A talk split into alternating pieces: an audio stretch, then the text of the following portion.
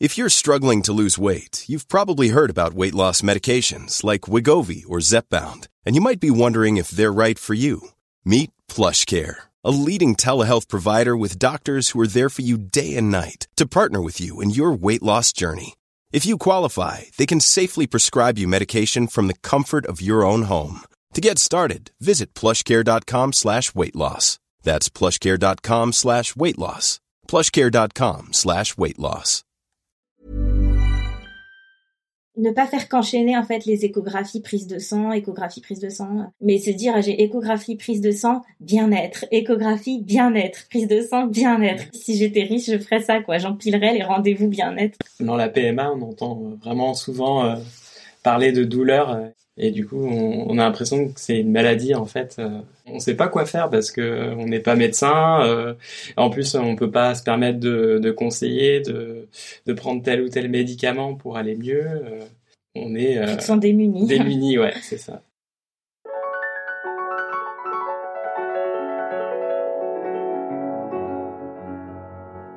Bonjour et bienvenue dans ce tout nouvel épisode de Alors c'est pour bientôt le podcast, le podcast qui vous parle de parentalité et de maternité quand ça ne se passe pas comme on se l'était imaginé. Chaque semaine, je vous amène à la rencontre d'un couple, d'une femme, d'un homme, qui nous racontent leur parcours, en cours ou terminé, et qui nous aident collectivement à libérer la parole autour des questions d'accès à la parentalité et de la fertilité. Moi c'est Anne Fleur, je vous parle depuis Boston aux États-Unis et je vous retrouve donc tous les mercredis pour un nouvel épisode.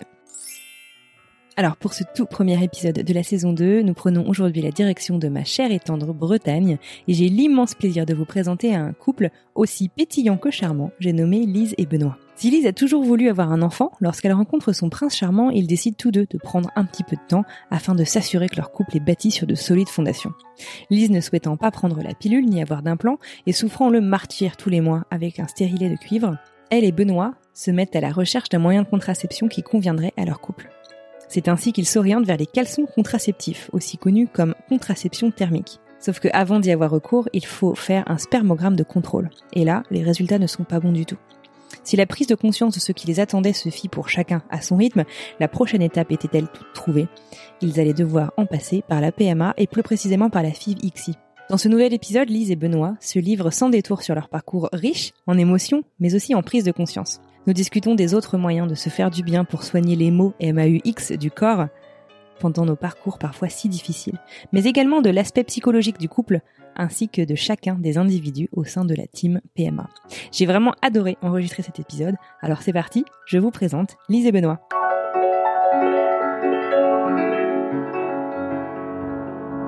Bonjour Lise et Benoît, bienvenue sur le podcast. Comment allez-vous?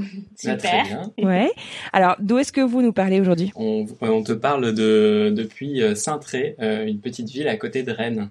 En Bretagne. En Bretagne. Ah, en France. La Bretagne. en Europe. Je suis bretonne moi-même, c'est important, c'est génial. Euh, bon, écoutez, en tout cas, merci beaucoup d'avoir répondu euh, à mon appel à témoin. Je suis vraiment très heureuse de donner la parole aux hommes de la PMA aussi. Et euh, vous êtes euh, au moment donc euh, où cet épisode sera diffusé, le deuxième couple, un dans la saison 1, et donc le premier couple de la saison 2. Donc je suis très très heureuse de faire ça avec vous. Alors on va parler donc de votre histoire. Avant de rentrer dans les détails de votre histoire, est-ce que vous pourriez vous présenter et peut-être d'ailleurs on peut faire un petit exercice croisé. Est-ce que Lise, tu pourrais présenter Benoît et Benoît, tu pourrais présenter Lise? Alors, quel âge vous avez? Qu'est-ce que vous faites dans la vie? Qu'est-ce que je sais pas Qu'est-ce que qu'est-ce que vous aimez? Qu'est-ce qu'on devrait savoir de vous? Il va avoir du mal avec moi parce que ma vie c'est le bazar. Alors, bah, Benoît, il a 29 ans, 28 ans? Ouais, 29, 29 ans? Ah bah ça commence bien. Depuis peu. Non mais c'est parce que ça fait pas longtemps. Je me suis pas habituée au changement. Il est aujourd'hui informaticien euh, pour euh, son métier principal et sinon c'est un musicien passionné, batteur. Il est DJ. Il joue pour des, des mariages ou des soirées. Voilà. Il aime aussi beaucoup dessiner et puis il est merveilleux. Wow. voilà. Et alors du coup, euh, elle, elle, euh, elle s'appelle Lise, elle a 26 ans, elle est donc euh, musicienne professionnelle, elle donne des cours et puis elle fait beaucoup de tricot, elle a beaucoup de projets à, côté, à droite à gauche, elle est merveilleuse et je suis très amoureux. Le décor est planté. Voilà. Super. bon, super, merci beaucoup. Euh, alors, comment est-ce que vous vous êtes euh, rencontrés? À, à, quand euh, date remonte, je dirais, le début de votre couple? Le 27 avril 2016. Oui, c'est ça. Voilà.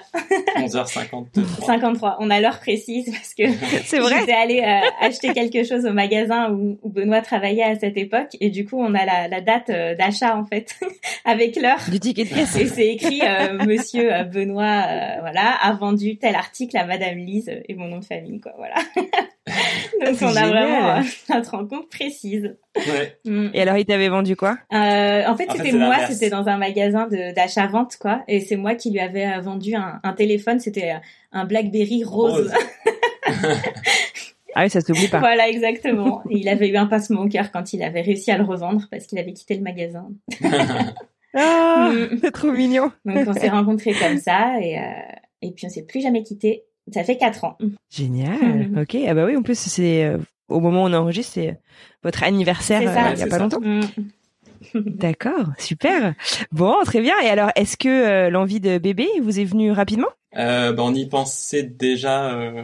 Euh, Est-ce qu'on y pensait un peu Bah moi j'ai toujours eu envie d'avoir un bébé. Ouais. C'était inscrit en moi depuis toujours.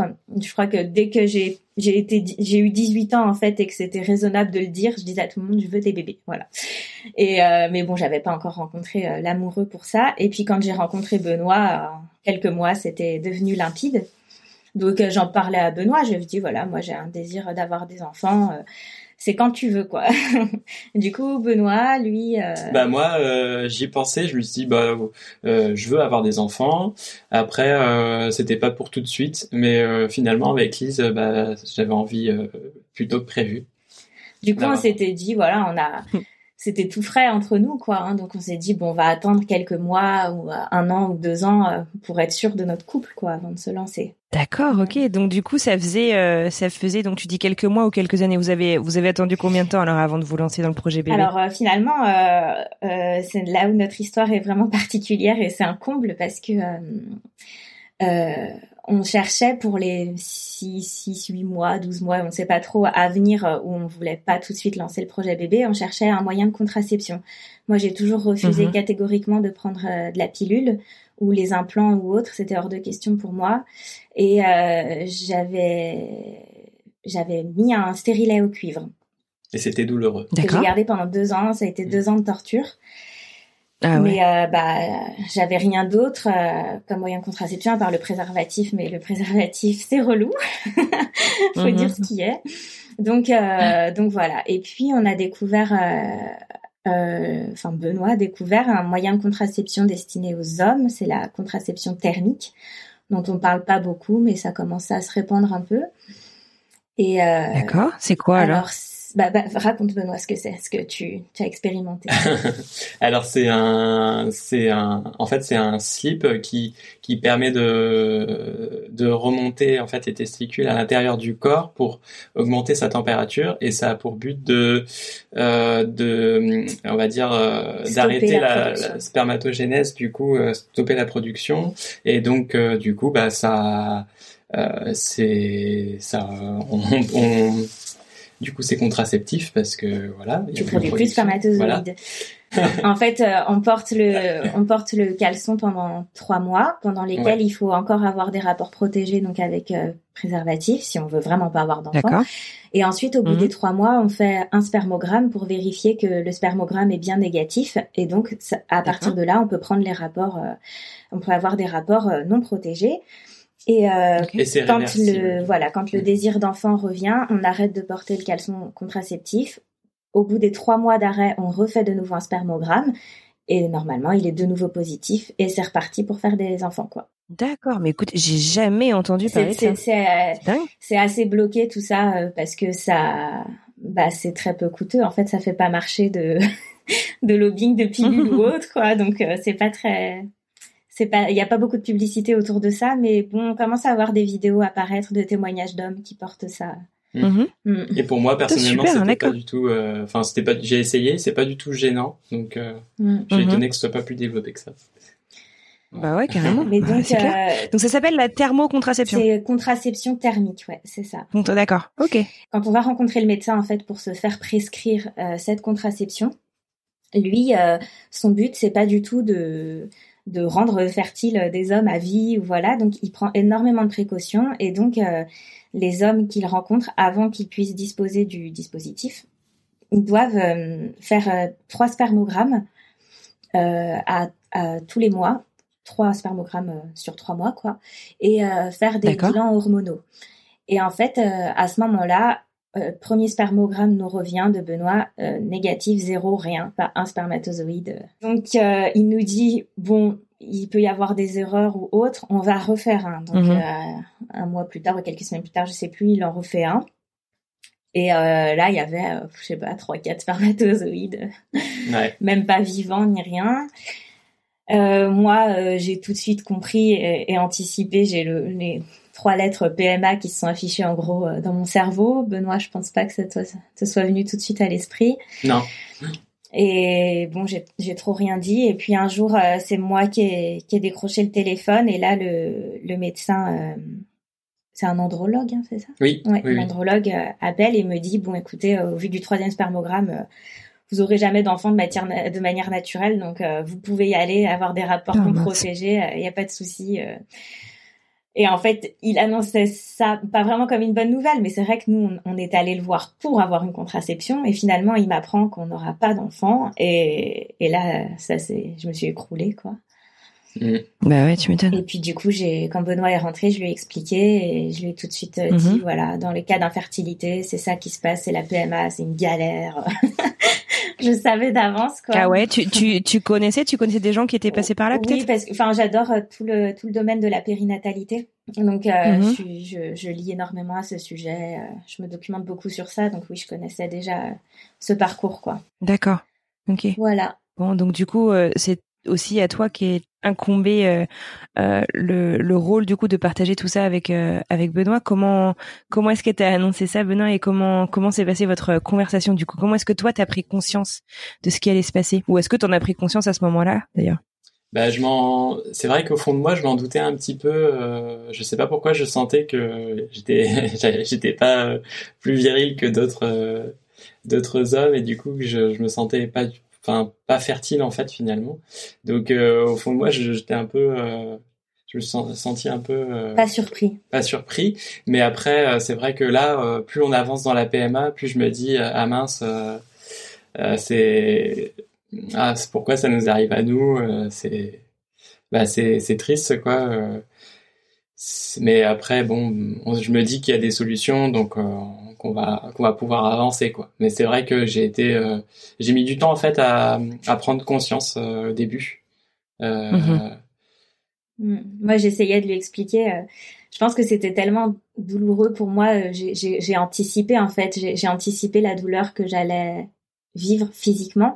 J'ai anticipé la douleur qu'on allait vivre en tant que couple de pas avoir d'enfant. Et je pense que du coup, je l'ai ressenti dans mes tripes et que Benoît ressentait pas du tout ça et en fait tant mieux il faut qu'il y en ait un des deux qui qui soit solide quoi mais du coup j'avais mhm. quand même envie de, de pouvoir partager ça en fait partager cette douleur parce que porter ça toute seule c'était trop dur alors du coup, je me souviens qu'on a eu une discussion, je te disais mais la PMA c'est ça et je lui ai tout sorti, la ponction d'ovocytes, on y va avec une broche dans le ventre. enfin voilà et, je, crois que je t'ai présenté les choses de manière vraiment très glauque. Ouais.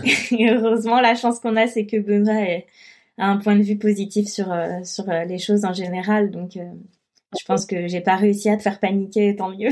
Parce qu'en fait, euh, cet andrologue, quand il vous a appelé, il vous a juste dit donc euh, il répondait à ce problème de contraception, mais il vous a pas dit euh, voilà si si vous voulez avoir un enfant, c'est comme ça que ça va se passer. On vous a on vous a, bah, il moi, voilà, juste partagé les résultats. Ouais, c'est ça. Moi, je lui ai dit, je lui ai demandé en fait au médecin, mais du coup, si on veut avoir un enfant, il faut qu'on fasse une PMA, c'est ça? Et il m'a dit oui, il faut vous rapprocher du centre PMA qui est près de chez vous.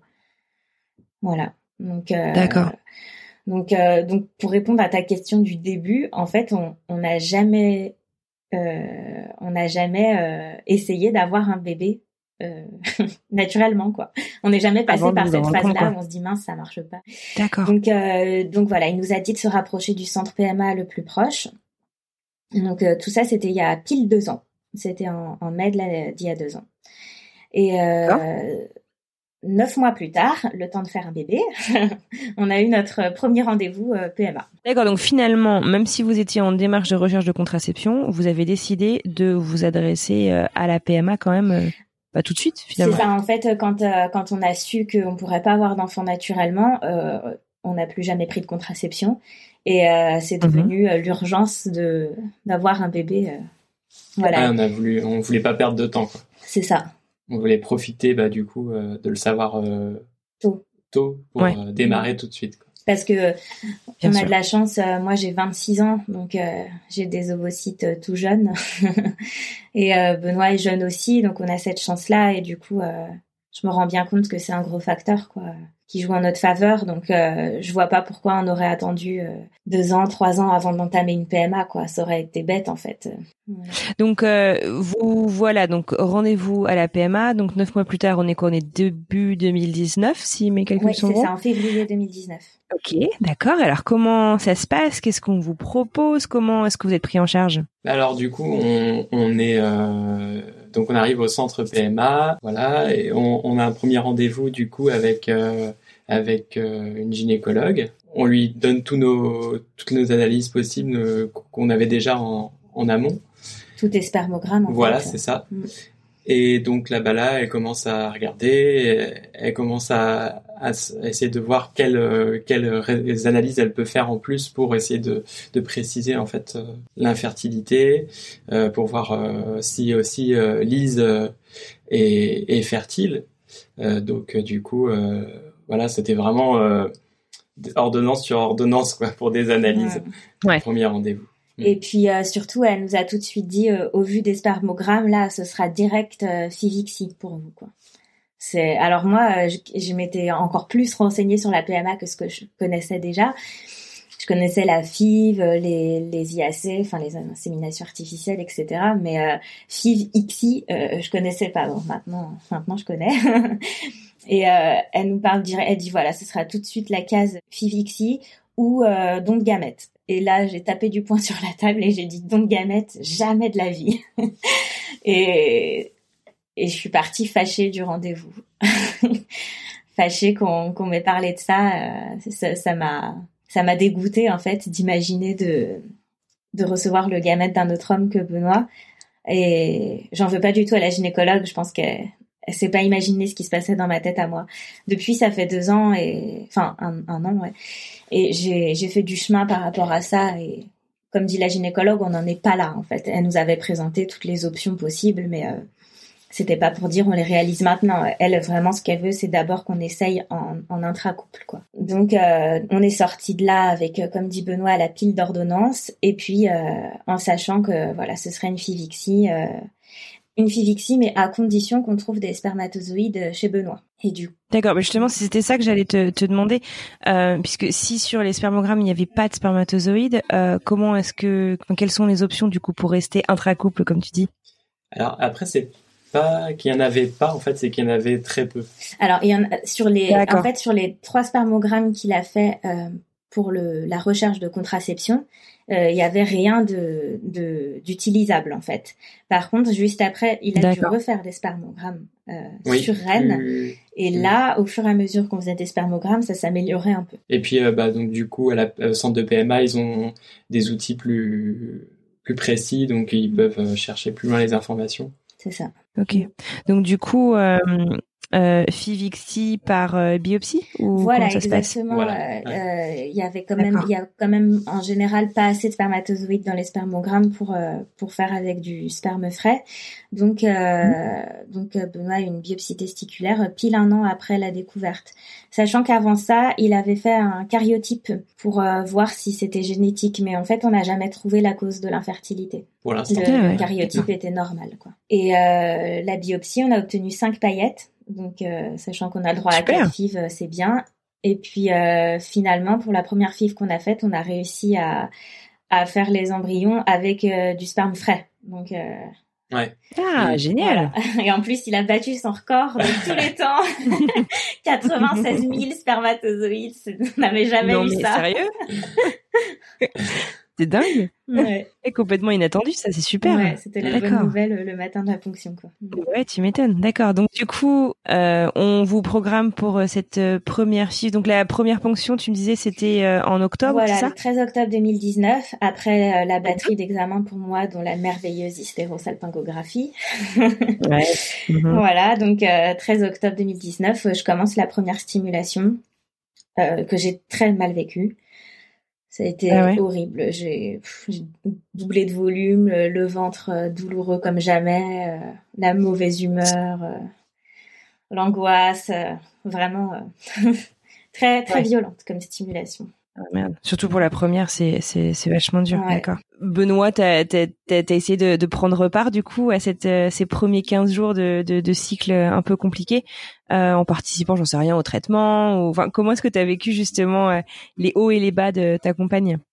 Alors c'est vrai que bah du coup au début du comment de la du traitement euh, en fait, euh, on avait eu un rendez-vous avec un, un, infirmier de la PMA qui nous expliquait euh, bah, comment utiliser telle et telle seringue, etc. Et au début, bah, je notais tout, j'étais au taquet. Et puis, et puis c'est vrai que bah, le jour où ça arrivait, j'étais finalement pas du tout prêt.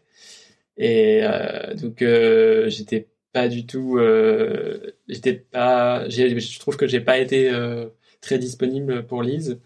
Et du coup, bah, j'ai j'ai un peu ramé euh, là-dessus. Et à la fin de ce traitement-là, euh, du coup, je, je, culpabilisais un petit peu. Et, en fait, je, je, me suis je me suis pas assez investi pour la première et j'ai regretté euh, parce qu'en fait, on n'est pas. Enfin, personnellement, moi, en tant que en tant qu'homme, j'étais pas pas pas assez prêt quoi à, à tout ça. En fait, je mm. pense que comme je te l'ai dit, ma stimulation, elle a été très très difficile. En fait, j'ai mhm. eu énormément de douleurs euh, physiques, quoi, vraiment des migraines atroces, des nausées. J'avais envie de ah, tout le temps. Enfin, c'était cauchemardesque. Et je pense que j'avais des grands besoins et beaucoup de difficultés à les exprimer. Mhm. et à me faire comprendre et j'étais je pense ouais en détresse quoi mais que que c'était dur à exprimer et que du coup j'ai j'ai pas réussi à faire passer mon message à 100% à Benoît et du coup Benoît mm. il, a toutes les bonnes volontés du monde. Je pense que voilà lui était peut-être pas prêt et avait pas compris l'ampleur des besoins que j'avais et moi j'étais pas préparée à bien exprimer ce dont j'avais besoin donc forcément c'était incompatible quoi. Bon après ça me fait mal au cœur de l'entendre dire qu'il a culpabilisé parce que moi je lui en veux pas du tout. Euh. voilà, c'était vraiment, c'est exceptionnel. Là, ce qu'on vit en PMA, c'est du délire, quoi. Donc, euh, ça n'a rien, tellement rien de normal que voilà, on fait, on fait comme on peut. Donc du coup, donc ces premières, euh, cette euh, première stimulation très compliquée, mmh. vous arrivez donc, on reprendre dans l'ordre donc à la ponction. Mmh. La ponction, donc on, on, te on te prélève combien d'ovocytes, tu sais? 8 ovocytes. Il en est resté 6 de biens, mhm. euh, de mûrs. Il y en a quatre qui ont été fécondés, euh, deux embryons qu'on a dû laisser tomber et deux embryons beaux, un qu'on a transféré en frais et un qu'on a congelé. Donc euh, la gynécologue était un petit peu déçue, quoi, qu'on soit que à deux embryons. Et, D'accord. Et moi aussi, évidemment. Benoît, je sais pas si tu te rendais trop compte que c'était pas grand chose, deux embryons. Ouais, c'est vrai que euh, quand on voit le nombre de, bah, en fait, de, de, de tentatives qu'on peut avoir, euh, finalement, je me suis pas trop inquiété. Et finalement, plus le, plus on avance et plus je me dis, mince, on aurait dû euh, déjà avoir un, le maximum dès le début, en fait, pour, mm. pour maximiser les chances et, mm. C'est vrai que et là maintenant je me rends compte quoi, c'est contre-coup quoi. Le, le, traitement a été suffisamment compliqué, il y aura peut-être, enfin ça peut aussi ça peut aussi expliquer des choses. Enfin, j'en sais rien. Je, je suis pas médecin. Hein, ouais. D'accord c'est c'est pas facile à expliquer tout ça. D'accord. Donc du coup, on a donc euh, deux petits embryons qui vous attendent. Euh, vous revoilà donc pour le transfert. Comment ça se passe du coup Premier transfert, c'est quand même super. Euh, ouais bah non. Super super fort comme moment, non? Qu'est-ce qui s'est passé? Euh, C'est il y a une gynécologue à Rennes, je dirais pas son nom, hein, mais qui fait peur à tout le monde. Donc je pense que toutes les Rennaises sauront de qui je parle, mais vraiment, ah elle est pas gentille et sauf quand elle revient de vacances pendant deux semaines après, elle est gentille. Mais oh, euh, du coup, euh, du coup, c'est elle qui faisait mon transfert et j'étais pas contente. Et euh, moi, j'ai un. Est-ce que tu savais à l'avance qu'elle avait une mauvaise réputation euh Ouais, puis je l'avais déjà eu pour les échos de contrôle et tout, quoi, pendant, pendant Mhm. la, la stimulation. Et euh, et moi, j'ai le, spéculum, ça me fait toujours très mal. J'ai beau respirer, euh, penser à ouvrir et tout, c'est quand même toujours très douloureux. Et là, d'autant plus avec la stimulation où j'avais mal aux ovaires, avec la ponction et tout. Enfin, tout mon ventre était, c'était mon ventre, c'était une douleur. Et euh, du coup, là, elle met le spéculum et là, j'avais trop mal et je me suis mise à pleurer. Et là, elle me dit, euh, la gynécologue, elle me dit, Hein, bah si c'est tant que ça fermait, c'est peut-être significatif. Genre euh, psychologiquement, je le veux pas le bébé, quoi. Mais quelle connasse, excuse-moi. Ah ouais, non, mais tu peux y aller. Non. Quoi. Du coup, je pleurais encore plus. Et donc, elle, Bah bien sûr, non. elle fait le transfert et euh, et ils sont partis comme ça. On n'a même pas parlé avec eux ni rien, quoi. C'était trop bizarre comme transfert. C'était ouais, l'usine, quoi. Ils, ils sont, ils sont partis et, euh, et là je me suis retrouvée qu'avec Benoît et puis on s'est fait un câlin euh, dans la salle de transfert et puis là ça, ça allait mieux quoi. On est parti Ouais. à la mer après l'après-midi et là j'ai appelé euh, Mhm. mes parents et je leur ai dit, euh, je leur avais pas dit que je faisais le transfert en fait euh, ce jour-là. Du coup je leur ai dit j'ai un petit embryon dans le ventre et tout puis là ma maman elle a pleuré et tout. Ouais, c'était beau. c'était ça c'était le beau moment. Mm. j'ai l'émotion du coup. Voilà. Ok. Et justement, d'ailleurs, vous en avez parlé un petit peu à votre euh, entourage. Euh, tu dis du coup que tu as annoncé à tes parents, mais du coup, ils savaient que vous étiez en, en parcours de PMA avant ça, j'imagine? Oui, en fait, euh, dès que dès que le premier spermogramme est revenu négatif, j'en ai parlé à mes parents. Ma maman est infirmière, donc euh, j'aime bien quand on a des examens médicaux échanger avec elle sur ça. Et euh, ils sont pas du tout intrusifs dans notre vie privée, donc euh, ils posent pas plus de questions que ce qu'on leur donne d'éléments, quoi. Voilà, ils se contentent. Voilà, d'accord. c'est très agréable de pou- pouvoir parler de ça avec eux. Et du coup, ils ont suivi au fur et à mesure des examens, quoi. Et bon, moi j'apprécie beaucoup de pouvoir partager ça avec mes parents parce qu'ils sont vraiment euh, à l'écoute et réconfortants. Ils ont les mots, euh, voilà. Et nos amis savent, la famille sait aussi. euh, et euh, Mhm. en fait, il y a un truc, c'est que moi, un peu, enfin, les gynécologues nous disent tout le temps en PMA, il faut continuer votre vie comme si de rien n'était. Euh, faut continuer à aller travailler malgré la stimulation. Euh, quand on vous transfère l'embryon, faut penser à rien. Enfin, faut surtout pas penser à l'embryon et tout. Et du coup, j'ai voulu m'appliquer ça à fond. Et je suis assez euh, enfin pas jusque boutiste, mais je suis très perfectionniste dans ce que je fais en général. Et du coup, je crois que j'ai torturé mon cerveau pour euh, pour ne pas me plaindre en fait. Je, souffrais, mais je me disais j'ai pas le droit de me plaindre puisque ouais. les gynécologues m'ont dit que j'avais pas le droit de me plaindre quoi. Donc euh, du coup c'est ça aussi. Alors qu'il n'y a euh, rien de plus légitime que de partager, euh, de partager ce que tu ressens, ah même bah, quand ça je va peux pas. te dire que pour la deuxième j'ai pas fait comme ça. hein. Ouais, Là j'ai ouvert mon cœur. hein. Ouais, mais donc euh, je pense voilà ça a participé aussi un peu au- un peu le, le cauchemar de cette première stimulation quoi. Non, non, mais mer- merci du coup de, de, de partager tout ça. Et donc euh, sur justement le partage, donc euh, bah, au sein de votre couple ou euh, au sein de votre entourage, toi Benoît aussi tu l'as partagé autour de toi ou c'est quelque chose que tu as préféré garder pour toi?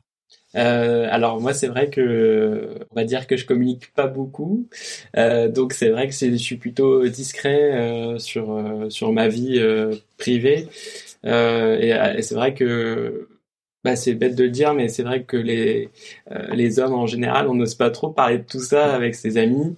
Euh, moi c'est un peu mon cas, mais c'est vrai que j'ai quand même euh, dit que à mes amis proches que j'étais en parcours PMA et puis à mon travail aussi et et puis à, une partie de ma famille aussi j'ai j'ai dit que j'étais en parcours PMA mais sans aller trop dans dans les détails ou alors quand il y a quand il y a Lise avec moi c'est vrai que je- elle, elle me pousse un peu et et du coup ça me permet de m'exprimer un peu plus quoi là-dessus mais c'est vrai que en règle Ouais. générale j'en parle pas trop Ok, très bien. Bon, merci. Alors, du coup, donc je reviens à cette FIV. Donc, Mhm. euh, le jour du transfert, donc euh, tu en parlais donc euh, à, à tes parents. Euh, arrivent du coup euh, 10-15 jours qui sont pas toujours euh, 15 jours, faciles ouais, euh, à gérer. Ouais. Alors, moi, ça a été difficile parce que, en fait, euh, j'ai saigné pendant 15 jours. Je saignais, je saignais, je saignais. J'appelais tous les jours le secrétariat PMA et on me disait, oh, bah, on sait pas, machin. Enfin, c'était, mais elle a été gérée n'importe comment, cette fille. Je comprends pas parce qu'on est dans un Mhm. super centre PMA et, euh, la deuxième euh, stimulation a été exemplaire euh, dans son déroulement, quoi. Et je comprends pas ce qui s'est passé avec cette première fille, mais vraiment, ça a été le bazar, quoi. Et donc, euh, ouais, ça saignait beaucoup. euh, c'est ce mélange de sang euh, marron et frais là qu'on a en stimulation. Et c'était tous les jours, quoi. Et bon, on n'expliquait pas, on disait bah c'est les résidus de la ponction, voilà. Au bout de deux semaines, ça saignait toujours. Du coup, on m'a dit bah c'est tes règles qui reviennent. Je dis oui, mais bon, dans ce cas-là, ça veut dire qu'elles sont arrivées depuis 15 jours déjà les règles. Enfin bon. Donc euh, je fais la la prise de sang, Mhm. 300 UI de bêta-HCG, donc un, bon taux quoi. Euh, Ouais, c'est quoi les. Tu te souviens des, des de la fourchette à partir de ouais, en laquelle le on premier- considère que la FCG est Le positive premier mois de grossesse, c'est entre 0 et 700, je crois. En fait, à partir du moment où c'est Ouais, au-dessus en- de 5, c'est qu'on est enceinte. Mhm. D'accord. Voilà. Donc on était Donc, euh, on était super là. Bah même pas, parce qu'en fait, ça saignait tellement. Et c'était Ah, ouais. pas bon signe que du coup, on s'est même pas réjoui. Euh, et fallait attendre de voir si le taux allait doubler. Donc euh, deux jours plus tard, on refait la prise de sang, 700 Mhm. bêta-HCG. Donc on avait plus que doublé. Bon bah cool, sauf Mhm. que ça continuait à saigner. Mhm. plus Ah des ouais. douleurs pour moi de règles et tout quoi. Et euh, il y a la troisième prise de sang euh, qui est à J20 je crois. J'étais à 1000 euh, 1100 UI euh, et là on se dit tiens c'est pas enfin on devrait être à plus quoi. hein, euh. Euh, là ça a commencé à mettre la puce à l'oreille et euh, ce qu'on craint beaucoup en FIV c'est les grossesses extra-utérines, euh, le l'embryon qui va se loger dans une trompe ou ailleurs. Donc euh, là, tout de suite, on commence à me parler de ça. Donc euh, là, je me colle l'angoisse de la grossesse extra-utérine, où là, pareil, Benoît avait jamais entendu parler de ça. Donc euh, je dis, bah c'est simple, c'est un embryon qui va dans une trompe, et puis après, il y a la trompe qui explose, et puis du coup, tu peux plus avoir d'ovocytes. Le film d'horreur. Mhm. voilà. Ouais. Et, euh, et du coup... Tu euh, partages souvent des scénarios catastrophiques quand même avec le pauvre Benoît. Ouais. Heureusement qu'il est positif. C'est ça. Oh là là. Et puis, euh, du coup, euh, euh, on attend l'écho de datation. Dans le centre PMA, ils me disent il n'y a rien à faire de toute manière. euh, voilà, on, on est obligé d'attendre parce que si on fait une écho avant, on verra rien, quoi. Ouais. Donc, euh, non, je me trompe. Toujours on a fait ouais. avant l'écho de datation une écho pour vérifier qu'il y avait rien dans les trompes. Et là, on a vu un tout petit point noir. euh, C'était genre cinq, cinq jours avant l'écho de datation. On a vu un tout petit point noir dans l'utérus. Donc à partir de là, on a éliminé la potentielle grossesse extra-utérine. D'accord. Bon, tant mieux. Mais par contre, ils disent bon, par contre, c'est tout petit hein, pour euh, trois semaines déjà de grossesse, c'est tout petit quoi. Mais Ah bon, oui, c'est vrai, je euh, me souviens, ouais. Mhm. Ah, il considérait que c'était déjà petit pour euh, Ouais. la date euh, ouais. de, de conception. Mais ils D'accord. disent bon voilà c'est comme ça, on ne sait pas, on ne sait pas. Donc la, la réponse c'était on ne sait pas, personne ne sait, donc faut Ok. attendre. Ok. Et donc le 6 décembre, euh, là on va faire la vraie écho de datation. Et ça faisait une semaine que j'avais plus trop de saignements et plus trop de douleurs. Donc euh, là je commençais à y croire. Euh, voudrais juste- ouais, Ouais, dis- non, non vas-y, vas-y. Non, je dis euh, dans, dans dans la PMA, on entend vraiment souvent euh, parler de douleur. et je trouve que c'est assez euh, assez. On on n'est pas prêt en fait à tout ça. Mm. Et du coup, on, on a l'impression que c'est une maladie en fait. du coup, vas-y, excuse-moi de t'avoir. Non, non, mais c'est intéressant. Continue. Tu, Ouais. tu, qu'est-ce que tu veux dire par là? Bah, c'est vrai que en fait, c'est c'est c'est beaucoup beaucoup de douleur euh, bah, pour la femme. Donc euh, c'est oh, moi j'étais pas enfin j'étais pas prêt quoi à tout ça. Tu te rendais pas compte Ouais. de ce dans quoi vous vous embarquez, quoi. Ouais, bah oui, ouais. Et je pense que ça lui faisait mal au cœur de me voir euh, souffrir physiquement quoi. Bien sûr.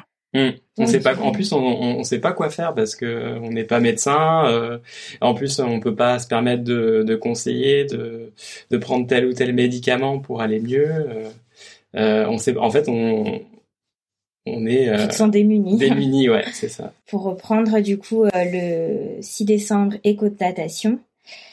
Euh, et là, on voit un beau sac gestationnel avec le, le, le début de cordon et tout, mais on ne trouve pas d'activité cardiaque. quoi. Et euh, pff, là, là, ça a été super dur. Je, quand je suis sortie de la salle, je crois que j'ai j'ai crié, j'ai hurlé dans la Ah rue, ouais je crois, de, de douleur euh, morale, quoi. C'était ouais, j'étais inconsolable. En plus, la veille, tu ah avais la sensation d'avoir d'avoir perdu quelque chose. La, la, veille, j'ai eu un moment trop bizarre. On va me prendre pour une folle. Je suis quelqu'un de très terre à terre, mais du coup, j'ai vraiment vécu ça. Mais euh, j'étais allongée sur mon lit euh, parce que j'étais fatiguée et je regardais le plafond. Je faisais rien, j'écoutais pas de musique, rien du tout. Et euh, je me suis sentie partir et j'ai senti que en moi, j'avais le choix entre la vie ou la mort. C'est trop ah bizarre. je, je, peux rien expliquer de plus que cette sensation-là. Mmh. et comment est-ce qu'on ressent ça? Ouais, c'était fou. qu'est-ce que tu qu'est-ce que tu ressens pour te pour, te faire interpréter ça ou? Bah, c'est juste que j'avais la sensation en moi de, de ouais de, pouvoir euh, choisir de la, de la sensation de la vie ou la sensation de la mort. Et ça, j'ai plané peut-être pendant 30-40 minutes comme ça. Et après un moment, Benoît est monté. J'ai entendu euh, ses pas dans les escaliers et, je suis sortie de ça. Et je me suis dit mais qu'est-ce qui m'est arrivé? Et je, sais pas. jamais arrivé avant un truc ah comme ça? Je sais pas si je t'en ai parlé. T'es pas particulièrement spirituel ou Non, non, non, pas particulièrement. Je suis ah pas croyante ni rien. C'est dingue. Mmh, trop bizarre. Et même ma, même ma maman qui est très très terre à terre, je lui en ai parlé euh, en me disant elle va sûrement se moquer de moi, mais non, elle s'est même pas moquée de moi parce que je crois que c'est pas drôle en fait comme truc. Mais euh, ouais, c'était. Non, mais c'est une expérience euh, incroyable quoi. Ouais, ouais, Surtout quand on sait que voilà, c'était le lendemain, c'était l'écho de datation et qu'en fait, je portais un embryon mort quoi. Ouais, bien sûr. Donc ça a pris du sens le lendemain quoi. Mm. Ouais, ça. D'accord. Donc trop bizarre. Donc voilà. Et du coup, juste en sortant de l'écho de datation, la sage-femme me dit bah aller quand même faire une, une prise de sang de bêta-HCG euh, pour voir si ça si c'est redescendu quoi déjà les bêta-HCG au moins quoi. Du coup euh, ça a été euh, l'enfer, j'étais dans le labo en pleurs inconsolables à attendre ma prise de sang. L'infirmière préleveuse, bah faut pas pleurer madame. je viens d'apprendre que qu'il n'y a pas d'activité cardiaque. bah oui mais vous aurez d'autres chances et tout. et vous êtes jeune. vous êtes jeune et tout ça. Je mais tais-toi, je veux juste rentrer chez moi. Ouais. Mm. Mais les pauvres infirmières aussi. Enfin, tu vois, je, je, je, me dis, elles veulent dire quelque chose, tu vois. Elles veulent, elles, veulent aider. Euh, je remets hein, bien sûr pas aucunement en cause ta, ta douleur, hein, mais mm mais mais elles veulent dire quelque chose mais en fait finalement peu importe ce qu'elles vont dire ce sera à côté quoi. Mais c'est ça ce sera à côté de la c'est ça. Mais c'est comme tout. Elles connaissent pas toute ton histoire et, et c'est ouais toujours maladroit. Mais c'est tout le monde en fait. Tout le monde autour de de toi en PMA veut, dire quelque chose de gentil et c'est merveilleux parce que ça mm. veut dire qu'on est entouré de gens euh, qui veulent euh, être gentils. Mais euh, mm. mais c'est souvent tellement maladroit comme là par exemple euh, on a eu un échec de tentative pendant le confinement là, et tout le monde disait ah ouais mais vu le coronavirus c'est mieux que c'est pas marché. c'est là. non en fait, je veux dire autour de moi il y a plein de femmes qui accouchent pendant le coronavirus, qui tombent enceintes pendant le coronavirus et tout, et, mhm. tu leur dis pas qu'elles feraient mieux de perdre leur bébé parce que c'est le coronavirus quoi. Bah, c'est parce que les gens ont besoin de dire quelque chose. peux dire quelque chose. C'est ça. Ouais. Mais euh, ça, ça va. J'ai pris du recul sur ça. Mm. J'essaye de pas écouter le contenu qu'ils disent. Je me dis, ils sont juste en train de dire quelque chose avec gentillesse. C'est ça qui bienveillance. voilà. C'est ça, exactement. Ouais, non, mais t'as raison. Mm. C'est bien, t'as pris du recul sur tout ça. D'accord. Carrément. Je suis moins glauque maintenant. oh là là là, d'accord. Donc du mm. coup, euh, on est euh, donc euh, décembre de voilà c'est ça donc euh, euh, avant les fêtes. c'est ça. Et, du coup je, je, préviens le centre de PMA et ils me disent bon bah on va hum. suivre euh, l'évolution de la fausse couche quoi. En espérant qu'elle se fasse toute seule pour pas avoir à faire de curtage ou autre. Là aussi j'ai j'ai expliqué à Benoît ce que c'était un curtage. Ouais. peut-être j'ai l'effrayé encore. Épisode 2 de la série d'horreur. Donc là je faisais régulièrement des échographies. Il y a un truc qui m'a trop fait mal au cœur c'est un moment la gynécologue elle me dit ah bon bah là c'est bien parce que l'embryon euh, il s'est bien aplati donc il va descendre tout seul. Et moi j'imaginais mon, mon embryon ah, tout plat. oh non. Oh mon dieu. Les détails. ouais. Et du coup par contre elle dit non mais il reste trop de trop de résidus embryonnaires etc. Donc euh, on, va, te donner le médicament pour euh, pour qu'on donne pour les ah. avortements Mhm. médicamenteux quoi. Et là, ça a été une nuit de cauchemar. Euh. Je crois que Benoît et moi, on n'avait jamais pas dormi dans le même lit, euh, sauf quand on était en voyage séparément ou autre, mais voilà. Et là, ce soir-là, je lui ai dit va dormir en bas, euh, je vais, je vais souffrir toute la nuit et voilà. et je veux être toute seule. C'est dingue que t'aies pas voulu être soutenue, tu voulais vivre ça toute seule, quoi. Bah en fait, je voulais qu'il dorme. ouais. Parce que moi, je pleurais de douleur, quoi. Mais c'est horrible oh, cette douleur. Et on m'avait dit, ça, ça m'a saoulé. C'est comme pour l'hystérosalpingographie, où on ose nous dire que c'est la douleur des règles.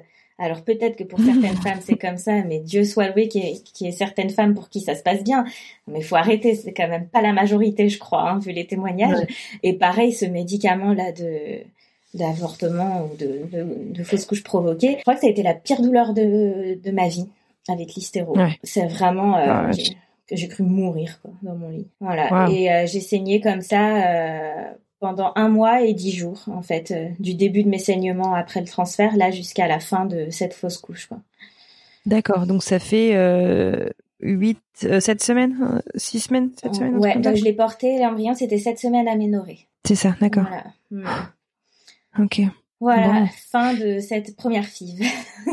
ouais, d'accord. Donc une FIV mm. euh, bah, bah, douloureuse sur tous les sur tous les plans et. Euh, C'est ça, à l'opposé de la suivante qu'on a eue. Ah alors bah racontez-moi. Donc du coup le, le centre de PMA euh, se tourne rapidement vers la suite? Bah c'est ça. Il nous restait un embryon congelé. D'accord. Ok. Donc, du coup c'est pas une nouvelle FIV, c'est un nouveau transfert. Exactement. C'est ça avec une, mm-hmm. une stimulation.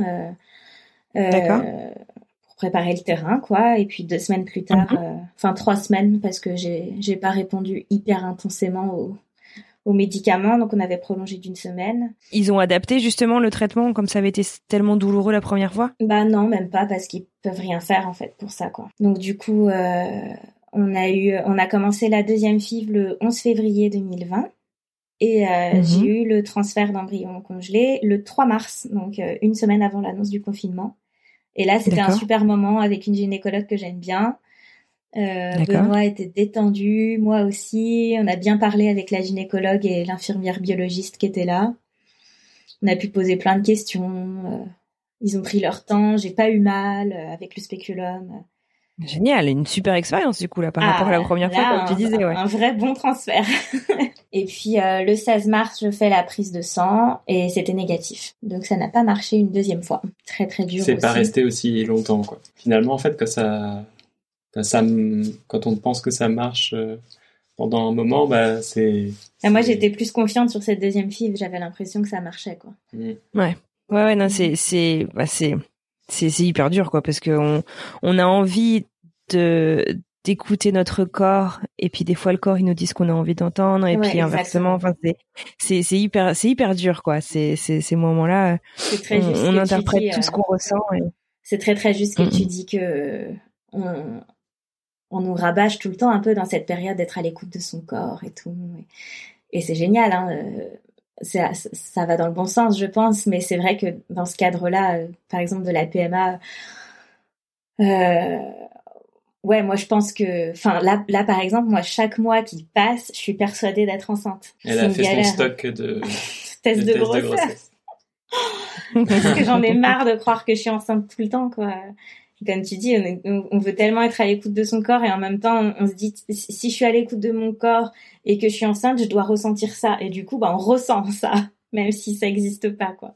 C'est ça, la méthode Coué. Ouais, c'est clair c'est. C'est dur, moi c'était pareil, hein, je comprends tout à fait ce que tu, ce que tu. Donc, euh, donc voilà. Mais euh, par contre, euh, il y a quelque chose qui est super dans notre centre PMA, c'est qu'il y a une psychologue mhm. de PMA et elle est géniale, elle est trop mignonne. Et je suis allée la voir après ma première fausse couche et c'est grâce à elle que, que j'ai retrouvé la joie de vivre. Et j'avais parlé justement avec elle de ça, de où, placer le curseur dans l'espoir, quoi. Euh, parce qu'on nous dit il faut toujours continuer à espérer, euh, même d'avoir un enfant de manière naturelle et tout ça. Mais je lui disais, mais des fois l'espoir il me bouffe en fait, quoi, parce que je vais être déception en déception. Ou alors, euh, par exemple pour ma première fille, à l'inverse, j'étais désespérée, j'y croyais pas tellement, quoi. Du coup, elle, me disait, mais vous pouvez pas faire une PMA sans espoir, ça a pas de sens en fait. C'est vrai. Du coup, voilà, j'avais travaillé avec elle un peu sur ça, sur où placer le curseur. Et euh, pour ma deuxième fille, euh, j'étais plutôt contente, euh, plutôt contente de ça. Quoi, j'ai pas fait les montagnes russes de l'espoir et du désespoir. T'étais plus armée psychologiquement, quoi. Exactement. Mm. Et j'ai eu moins mal aussi, bon forcément parce que là, on, on cherchait pas à, à produire des ovocytes, quoi. Mais c'est non, c'est super intéressant. Et alors donc tu disais que tu as été euh, suivi euh, côté euh, psy donc entre ces deux fives. Mm. et, et toi Benoît, est-ce que tu tu as eu le besoin d'en parler que ce soit à un professionnel Je sais pas, je me demande en fait comment est-ce que comment est-ce que vous vous êtes fait accompagner si vous vous êtes fait accompagner ou est-ce que vous vous êtes auto accompagné entre ces deux entre ces deux essais et peut-être justement dans le futur pour euh, la suite de votre parcours bah, Finalement, si on si on veut être accompagné, il faut il faut que ça soit ça vienne de nous en fait. Et donc moi, pour ma part, euh, j'ai profité euh, qu'il y ait cette psychologue au centre PMA pour pouvoir extérioriser tout ça et l'exprimer à quelqu'un d'autre que Lise. en couple Ou, ou, ou individuellement? Individuellement. D'accord. En fait, il y a tellement, je pense qu'il y a tellement de couples en PMA qu'ils n'ont pas le temps de s'occuper de tout le monde personnellement, je me sens pas assez accompagné. Après, je, je comprends, je comprends tout à fait que euh, qu'il y ait beaucoup, beaucoup de, de qu'ils soient occupés, quoi. Donc, du coup, euh, ils ont pas le temps de de s'occuper de, de, des questions de tout le monde. c'est vrai qu'on mhm. a souvent, on a des questions quasiment tous les jours hein, sur la PMA quand on est en train de le vivre. Tiens, il se passe ça, c'est quoi? Et des fois, c'est des questions qui sont, c'est des petites questions, mais dont la réponse nous ferait du bien. Mais on se dit, je vais quand même pas appeler le secrétariat pour ça, quoi. Et bon, moi, j'ai pas trop envie de faire mes recherches sur Google parce que ça me paraît pas être la bonne idée. Du coup, c'est vrai qu'on reste quand même avec beaucoup de, de questions sans réponse, qu'on note, et puis quand on a la gynécologue sous la main, on lui déballe toutes nos questions, mais on a peur de lui faire perdre son temps et tout. Alors c'est vrai que c'est, moi je rêverais d'avoir vraiment un, une personne dédiée à mon accompagnement et à notre accompagnement. Euh, je sais pas qu'on puisse avoir un rendez-vous une fois par mois, même si on n'est pas en stimulation ou autre, quoi.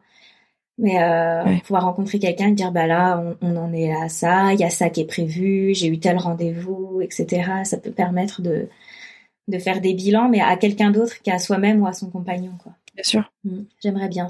C'est une super idée ça. c'est une, une, super idée, ouais. Mm. D'accord. Ok. Du coup là, au moment où on enregistre cet épisode, on est donc euh, un deux mois donc euh, après euh, ce second transfert. Comment est-ce que vous envisagez la suite de votre parcours? Est-ce que votre centre de PMA d'ailleurs vous a a réouvert d'ailleurs et voilà qu'est-ce qu'on mhm. qu'est-ce qu'on vous propose pour la suite? Ouais.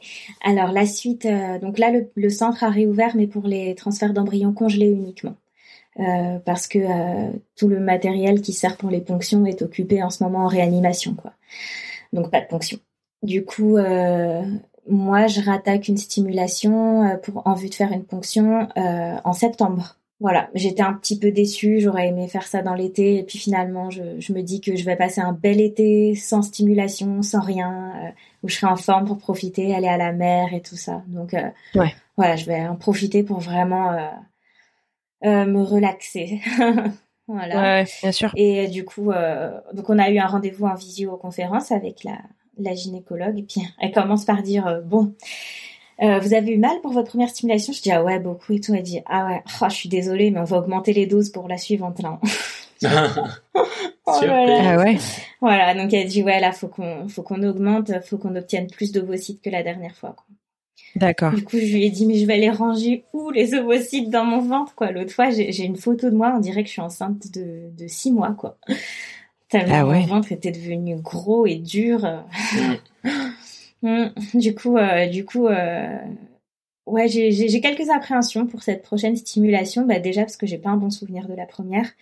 Euh, j'ai peur de l'anesthésie générale aussi ma gynécologue, elle préfère pas que je le fasse sous anesthésie locale parce que vu que j'ai un utérus qui est quand même très, euh, qui, qui, qui est très perméable à la douleur. Euh, mhm. Du coup, elle m'a dit franchement, faites pas votre ponction sous anesthésie locale, vous allez trop souffrir, quoi. Ah, peut-être que c'est une bonne idée. Je comprends effectivement que ce soit un peu mais J'aime pas du tout l'anesthésie générale. Quand je me réveille, je suis dans le gaz et et je trouve qu'on a la douleur qui nous saute au visage alors que sans s'y préparer. Du coup, l'intensité surprend. Moi, ça fait que je me tends. Mais après, je me dis que sachant tout ça, euh, j'ai des outils pour m'y préparer. Euh, mhm. dans notre centre PMA, ils proposent de l'acupuncture, donc je vais faire ça. Euh, mhm. Je vais continuer le suivi avec la psychologue dès que j'en ai besoin. Et puis j'ai découvert les massages. J'avais jamais fait de massage avant. Et à Noël, après ma fausse couche, j'avais demandé à ma famille en cadeau de Noël qu'on m'offre un massage. Et ma tante avait entendu mon appel. Et ils m'ont offert un massage d'une heure trente. et ah, oh, ça a été un moment de, de, de bien-être. En fait, j'avais eu mal au corps pendant deux mois. Ouais. Euh, vraiment, ouais, le, le, mon corps était une douleur et là, oh, ça m'a tout changé. Donc, si vraiment je peux encourager les nanas en PMA à faire des massages, mais allez-y. c'est clair, c'est une, très bonne idée. Ah ouais. Et comme tu dis aussi, ça permet aussi de se réconcilier peut-être un peu avec son corps et de. Ouais, c'est ça. Mm. Et puis de se faire euh, toucher le corps aussi pour autre chose que des échographies pelviennes. Euh. Ouais, bien sûr, tout à fait. Voilà, c'est un, un toucher différent, quoi. Mm. Ah bah ça mm. c'est sûr. Est-ce que donc tu dis euh, l'acupuncture et justement j'allais te, te, te, demander est-ce qu'il y a des mm, d'autres euh, approches que vous avez peut-être considérées ou des choses dont vous ne voulez pas entendre parler donc qui pourraient être disponibles pour vous aider euh, euh, à vivre le parcours, à préparer ton corps pour le parcours Est-ce qu'il y a des choses que tu as regardées à part, à part ça? Ouais, bah, moi j'ai la ma, ma, maman est infirmière, elle a une amie euh, infirmière elle qui s'est formée au shiatsu. Donc j'ai fait une séance de shiatsu euh, en février avant mon transfert d'embryon en fait. Euh, D'accord. Euh, j'ai fait ça, voilà. Et puis sinon, euh, oui, moi je suis. Et t'en as pensé quoi? Ça t'a, plu? Ah ouais, ouais, ouais, bah pareil, c'est, du, du papouillage, donc ça fait du bien. J'ai pris goût au massage, hein, comme tu peux le constater. Tu, tu peux, t'as, as tout à fait raison. T'as le goût des bonnes choses. Tu peux décrire ce que c'est d'ailleurs le shiatsu? Je pense pas que tout le monde connaisse. Bah, oh, j'ai, pas trop cherché dans les détails, mais je crois que c'est des, des points de, des points d'appui et, et de massage pour libérer euh, ou les énergies ou les chakras. Enfin, c'est pas tellement les mots qu'elle utilise. Euh, c'est une infirmière qui est très terre à terre et qui fait du shiatsu. C'est rigolo parce que c'est, on, on, penserait pas forcément que ce soit compatible, mais ça l'est. Ouais. Et euh, voilà, elle me disait, bah par exemple, j'ai bien débloqué au niveau du bassin. Je crois qu'elle m'a pas trop expliqué de choses. Je me suis laissée aller entre ses mains et et laisser la magie opérer quoi. Après moi je suis très ouverte au, à, tout en fait tant que ça peut faire du bien quoi. Euh, la, je pense que si j'étais riche, je ferais tous les trucs comme ça, tous les, les trucs un peu parallèles quoi. Euh, Ce qui me retient de le faire en fait, c'est l'argent, c'est que ce sont que des choses qui sont pas remboursées. Et du coup, mhm. c'est ça qui bloque parce que la séance d'ostéopathie à 50 euros, le shiatsu à 40, le, enfin, voilà, c'est, ça fait vite beaucoup d'argent, quoi. Donc, euh, donc voilà. Et j'ai fait une séance d'ostéopathie aussi avant le transfert. Pareil, c'était bien. D'accord. Voilà. Et l'ostéopathie, c'est pris en charge par, euh, c'est pas pris en charge en France par, euh, ou les, mutuelles peut-être, mais pas la Sécu. Moi, ma mutuelle, ah, ça, dépend, pas ça. D'accord. Mm. Par contre, là, l'acupuncture au centre PMA, ce sera pris en charge. Comme la psychologue, euh, ah, c'est quasiment pris en charge. À... Il nous reste 20 euros à payer. Ouais. Super, mm. d'accord. Voilà. C'est pas du tout les prix des psychologues habituellement, quoi. Donc c'est chouette. Mm. Bien sûr. Mais euh, ouais, moi je serais vraiment pour. Euh, en fait, la PMA c'est l'attente. Hein. Je crois que vraiment c'est un synonyme. Patience et maître mot. c'est ça.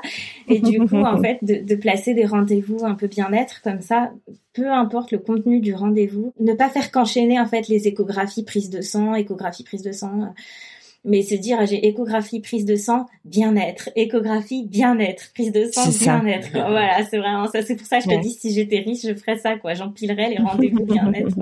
Non mais t'as raison. Et puis c'est pas c'est pas c'est pas accessoire quoi. Finalement, euh, mm. ton corps, euh, bah, c'est ton meilleur allié quoi dans, dans, dans tout ça, mm. avec Benoît bien entendu, mais euh, c'est ton corps quand même qui subit tout ça. Donc si t'as si t'as moyen de pouvoir prendre soin de ton corps et le chouchouter un peu mm. pour qu'il pour qu'il tienne la distance, bien entendu. Puis après, ouais d'accord après, j'allais te demander peut-être que tu as, regardé autrement peut-être des, des choses qui sont peut-être moins chères, comme tu, tu parlais euh, des prises en charge qui sont pas toujours, euh, bah voilà, financièrement abordables. Euh, c'est le yoga aussi, la fertilité. Je sais pas si si, si c'est un truc qui, qui t'intéresse ou si t'as si t'as testé, mais il y a souvent des cours en ligne hmm. sur YouTube. Je sais qu'en tout cas aux États-Unis c'est très très populaire. Ben moi, je fais du yoga depuis début septembre. ah d'accord. Dans, dans ma commune, en fait, il y a un cours de yoga qui est donné par une association euh, tous les lundis soirs et euh, et du coup la, la prof de yoga elle est au courant de, de mon parcours donc euh, donc du coup, elle adaptait les séances à moi. Bon là, avec le coronavirus, il y a plus de, de yoga, mais voilà, elle, elle adaptait les séances pour moi euh, quand j'étais en stimulation ou autre. Et le yoga, c'est ce qui m'a permis de tenir le coup euh, pour pendant la première stimulation. C'était euh, vraiment euh, salvateur, quoi. Donc je fais pas du yoga précisément pour la fertilité, mais mhm. mais je fais du yoga pour ton bien-être global, quoi. Voilà, c'est ça. Et par contre, si plus je fais du yoga, plus je plus je j'entre facilement en méditation. Je fais toujours un peu de mhm. méditation à la fin de, de ma séance de yoga euh, parce que j'en fais chez moi aussi. Et euh, ça m'a beaucoup aidé pour l'anesthésie générale de la ponction. Où euh, en fait, euh, ah. je me suis mise en méditation euh, dès que je suis rentrée dans la salle d'opération. Et je pense que l'anesthésiste, il l'a compris. Euh, parce qu'il m'a pas parlé ni rien et enfin il a vu que j'étais complètement euh, complètement partie quoi et mhm. du coup je me souviens même pas avoir été endormie euh, ni par le masque, j'ai même pas senti l'injection ni rien quoi. C'est génial. C'était trop bien et j'avais raconté à ah, Benoît. Le pouvoir du mental, c'est dingue. J'avais raconté à Benoît mon, mon rêve que j'ai fait un peu de, de méditation. C'était du, du, gros délire, mais euh, mais. Euh, c'est quoi Tu peux nous dire ou c'est secret Là, mais tout le monde va me prendre pour une folle. c'est la, la, la non, un rêve, un rêve, c'est normal. Non, en fait, j'imaginais que, j'imaginais que j'étais dans une, une prairie magnifique où il y avait un petit ruisseau qui s'écoulait au milieu avec des, des grosses pierres blanches un peu autour. Je marchais pieds nus dans l'herbe et puis à, côté de, du ruisseau, il y avait un, un énorme chêne magnifique et euh, je m'approchais, je me suis approchée tout doucement du tronc et euh, je me suis posée euh, le, le, le, ventre, euh, enfin le, le, corps face au tronc, quoi, collé au tronc. Et petit à petit, je suis rentrée dans le tronc et il, hmm. s'est complètement enserré autour de moi avec ses, ses lianes, quoi, ou ses racines. Et, euh, et du coup, j'étais un peu euh, paralysée par la sève. Il y a même pas de sève dans un hmm. chêne, je crois. Hein, mais... Mon papa est paysagiste, il me corrigera. mais et du coup, voilà, et j'étais enserrée comme ça. Et en fait, euh, en salle de réveil, euh, quand, quand j'ai ouvert les yeux et que j'ai vu que j'étais en salle de réveil, dans ma tête, je venais de d'être libérée par le tronc, quoi. Je me, je me suis vue ressortir du tronc où les ah, lianes se défaisaient de moi et ressortir comme ça. Et j'ai ouvert les yeux et j'étais en salle de réveil. Et c'était trop drôle cette salle de réveil parce qu'il y avait euh, il y avait deux enfants qui avaient été opérés et euh, du coup ils amenaient des cadeaux aux enfants en salle de réveil. Et un enfant il disait non moi je veux pas de cadeaux j'aime pas les cadeaux moi et l'infirmière elle était trop désemparée parce que ça devait être la première fois qu'il y avait un enfant qui refusait un cadeau. Voilà mon réveil euh, D'accord. bizarre et rigolo. Tout en douceur. C'est ça. D'accord. Ok. Et euh, j'allais te demander, euh, vous êtes tous les deux euh, musiciens, vous me disiez mm-hmm. tout à, tout à l'heure en introduction. Est-ce que, je sais pas, il y a des des chansons, des musiques qui vous aident l'un et l'autre ou collectivement à déconnecter ou inversement à reconnecter à votre parcours, à votre corps, à, tout ce qui se passe? T'as une idée, toi? Est-ce qu'il y a des chansons? Oui il y a, nous on est euh, on, est fan d'un d'un artiste euh, du coup euh, Devendra Benert c'est ça? Mm-hmm. ouais c'est plutôt de la folk et je trouve que ça permet de de se poser tous les deux de se détendre de se détendre ou alors tout ce qui est musique soul de, reprendre de trouver un un moment tous les deux et on écoute beaucoup, on écoute beaucoup. Bah, en fait, on écoute beaucoup de musique. On a, on a souvent les mêmes goûts. Mm. Après, on fait pas tellement de musique ensemble. On en a fait un petit peu pour s'amuser là pendant le confinement, mais on, écoute beaucoup la musique ensemble. On fait de la danse aussi ensemble. On, on, on a commencé les cours de Lindy Hop. La danse qui. C'est quoi ça? C'est une danse qui, qui, précède le rock and roll en fait. Ah ok. Et, euh, et du coup, euh, du coup, ça, c'était super cette année euh, d'avoir les cours de l'India. Ça fait une, mm. belle parenthèse euh, dans, le parcours PMA, quoi, qui prend quand même énormément de place mm. euh, dans notre quotidien. Mm. Voilà ce, que, que, la musique peut nous apporter. Ouais. Et je me souviens que Lise avait créé une playlist pour le transfert, enfin une playlist d'un morceau. Ah oui. Et, et du coup, elle l'avait mis, elle l'avait préparé pour le transfert et ah oui, c'est vrai. C'était quoi comme morceau déjà? Bah, Je l'ai là, c'est Devendra, Devendra et c'est le morceau, c'est Mémorial. Ah ouais, allez écouter ça alors. voilà, c'est le morceau du, du deuxième transfert de Lise. C'est ça, j'avais gardé un écouteur en fait. Ah, euh, super. Tu vois, je m'en souvenais plus, t'as bonne mémoire. Hein. J'avais, moi pourtant c'était pour le transfert, euh, le deuxième là, le hein, deuxième, de, ouais. de, mars. Ouais, j'avais gardé un écouteur dans l'oreille euh, pour avoir une musique que j'aimais bien pendant le transfert, c'est vrai. Super. Bon, bah écoute, euh, c'est c'est top. En musique, moi je sais qu'il y en a une que j'aimais beaucoup, mais qui, bon, qui me faisait pleurer à tous les coups. C'est alors j'ai pu re, j'ai pu retrouver. Enfin, pas, c'était pas forcément la musique. Ouais, c'est clair. C'est clair. Et il faut, il faut savoir que c'est normal et que c'est pas grave de pleurer. C'est une chanson. Oh, je vais te dire des bêtises. 28 jours. Euh, d'une nana des Brigitte. Tu vois, c'est vachement vague, hein, ma, ma, description, ça te dit rien. Ah, mais Benoît, il dit déjà, il va finir par retrouver. Donne-lui des indices. Euh, Aurélie, Aurélie Sada, je crois, la chanteuse. Euh, et, euh, et, bref, en fait, c'est au moment où, bah voilà, où elle aussi, euh, elle cherchait à, à, concevoir et à, et à avoir un enfant, mmh. et puis bah ça, ah, ça oui, a été, ça a été compliqué. Et donc elle parle en fait, bah, que elle, elle parle de, de, de, son, de son cycle et, et, et des difficultés à avoir un enfant, et, et c'est c'est tellement proche de ce qu'on vit. Enfin, c'est tellement ouais. exactement, je trouve, ce que je ressentais que Fou, c'était c'était voilà bouleversant. Quand, quand j'avais besoin de pleurer un peu, bah, c'était ma chanson. ça faisait du bien. D'ailleurs sur, sur le fait de pleurer, je peux raconter une anecdote qui finalement ah ouais? me fait marrer, mais parce que euh, là, à la suite du deuxième transfert qui a échoué, euh, bah, j'ai été énormément triste évidemment. Et à un moment donné, j'appelle la, la psychologue. Forcément, je pouvais pas la voir en vrai avec le corona. Et du coup, euh, elle me dit mais Elise, est-ce que est-ce que vous vous laissez pleurer un peu, vous vous laissez euh, souffrir quoi? Puis c'est là que je lui expliquais, je lui dis bah j'ose pas me plaindre, j'ai pas envie d'embêter les gens en disant que je suis triste et tout ça. Donc elle me dit bah c'est c'est vous, vous vous avez tous les droits de dire que vous êtes triste et c'est aux gens en face de Bien vous sûr. de gérer l'accueil de ça quoi. Mais vous Mhm. pouvez pas tout contrôler quoi. Puis je lui dis ouais mais il y a un autre problème aussi, c'est que dès que je pleure après j'ai une migraine pendant euh, toute une Ah bon journée quoi. Sérieux? Bah, je pense parce que je crispe, je sais pas. Mais euh, ça, me, ça me donne toujours mal à la tête de pleurer, quoi. Et du coup, elle me dit, bah, Ah. dans ce cas-là, dès que vous sentez que vous allez pleurer, vous avalez un Nurofen et vous vous laissez pleurer. je dis, mais, mais on peut pas prescrire ça, c'est pas possible. Elle dit, si, si, si, vous le faites, hein, vraiment, quoi. du coup, maintenant, euh, des fois, je dis à Benoît, je dis, euh, oh là là, j'ai envie de pleurer. euh. Puis Benoît, il dit, ah, tu veux que j'aille te chercher un Nurofen? du coup, ça me fait rire. Et du coup, plus envie de pleurer.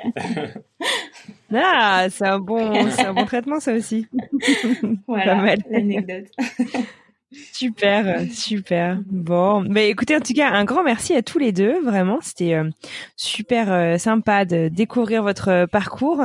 Euh, on aura bien entendu plaisir à suivre euh, la suite. S'il vous plaît, tenez-moi au courant. Euh, je pourrais euh, partager, euh, partager la suite.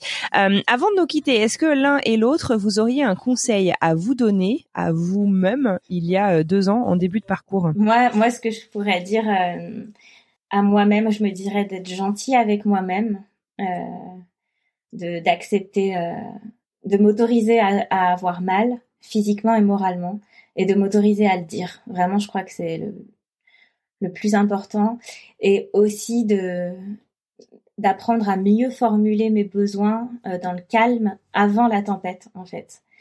Euh. De préparer en amont, par exemple, de dire à Benoît, voilà, euh, je vais vivre tel moment et je vais avoir besoin de ça de ta part. C'est comme ça, si vraiment tu veux m'apporter du soutien, c'est comme ça que tu vas le faire au mieux, quoi. Et vraiment exprimer ça clairement. Je pense que ouais, c'est vraiment le la chose la plus importante que je dirais à nous d'il y a deux ans. Ah, à nous. Super. Ouais. Et toi, Benoît? Bah moi je me je me dirais à moi euh, de mieux me préparer euh, physiquement par exemple de de vraiment être euh, de d'être vraiment être- de tout faire pour pour bien préparer son son corps pour que tout soit le plus d'avoir la meilleure santé possible pour pouvoir bah de mettre toutes les chances de notre côté. Et et puis aussi bah de de tout faire pour euh, pour pour préparer euh, je, je me conseillerais de tout faire pour préparer euh, bah du coup le, le les traitements etc la fin le- les premières euh, premières fives euh, Mhm. Cure. voilà de de d'essayer de comprendre au mieux quoi parce que c'est vrai que euh, même si Lise m'avait prévenu euh, je me j'étais pas prêt quoi Donc voilà. Et puis bah pour pour nous deux de bah de de de, s'entraider, de, de faire une équipe quoi. voilà. Parce qu'on a vachement mieux réussi à la deuxième FIV. Ouais. La deuxième FIV, on était vraiment connectés. Euh, c'était euh, c'était fluide quoi. Je ressentais ça. Je disais à Benoît tiens là il y a ça qui se passe, j'ai besoin de ça. Et Benoît il avait tout de suite euh, l'outil pour y répondre. Franchement la deuxième FIV, euh, elle s'est super bien passée quoi entre nous deux. Bon, super. Bah, écoutez, en tout cas, un immense merci euh, vraiment à, tous les deux euh, d'avoir pris le temps euh, de voilà de, de partager euh, toute votre histoire. Euh, je vous le disais, bien entendu, on vous souhaite plein de bonheur par la suite. Tenez-nous au courant de, de, de là où, où, vous en serez. Et puis, je vous souhaite une excellente continuation et je vous dis à très bientôt. Bah, à très bientôt. Merci, à très bientôt. Et merci beaucoup de nous donner la parole aussi. ça fait du bien d'avoir des espaces de parole comme ça. Oui, merci. Avec plaisir. Et voilà, c'est la fin de ce nouvel épisode. Merci à vous d'avoir écouté jusqu'au bout. Si vous souhaitez soutenir le podcast, parlez-en autour de vous, partagez-le avec votre entourage afin vraiment de permettre à toutes les femmes, hommes, couples qui passent par là de retrouver ces témoignages pleins d'informations, d'espoir et de bienveillance. Sinon, rendez-vous sur Apple Podcast pour donner 5 étoiles au podcast et lui laisser un petit message afin de nous aider à gagner en visibilité. Si vous souhaitez venir débattre, poser des questions à propos du dernier épisode avec la communauté, Rejoignez-nous sur Instagram, at alors c'est pour bientôt podcast, et pour témoigner, direction le site internet alors c'est pour bientôt podcast.com. Sur ce, je vous souhaite une excellente journée et j'ai déjà hâte de vous retrouver mercredi prochain.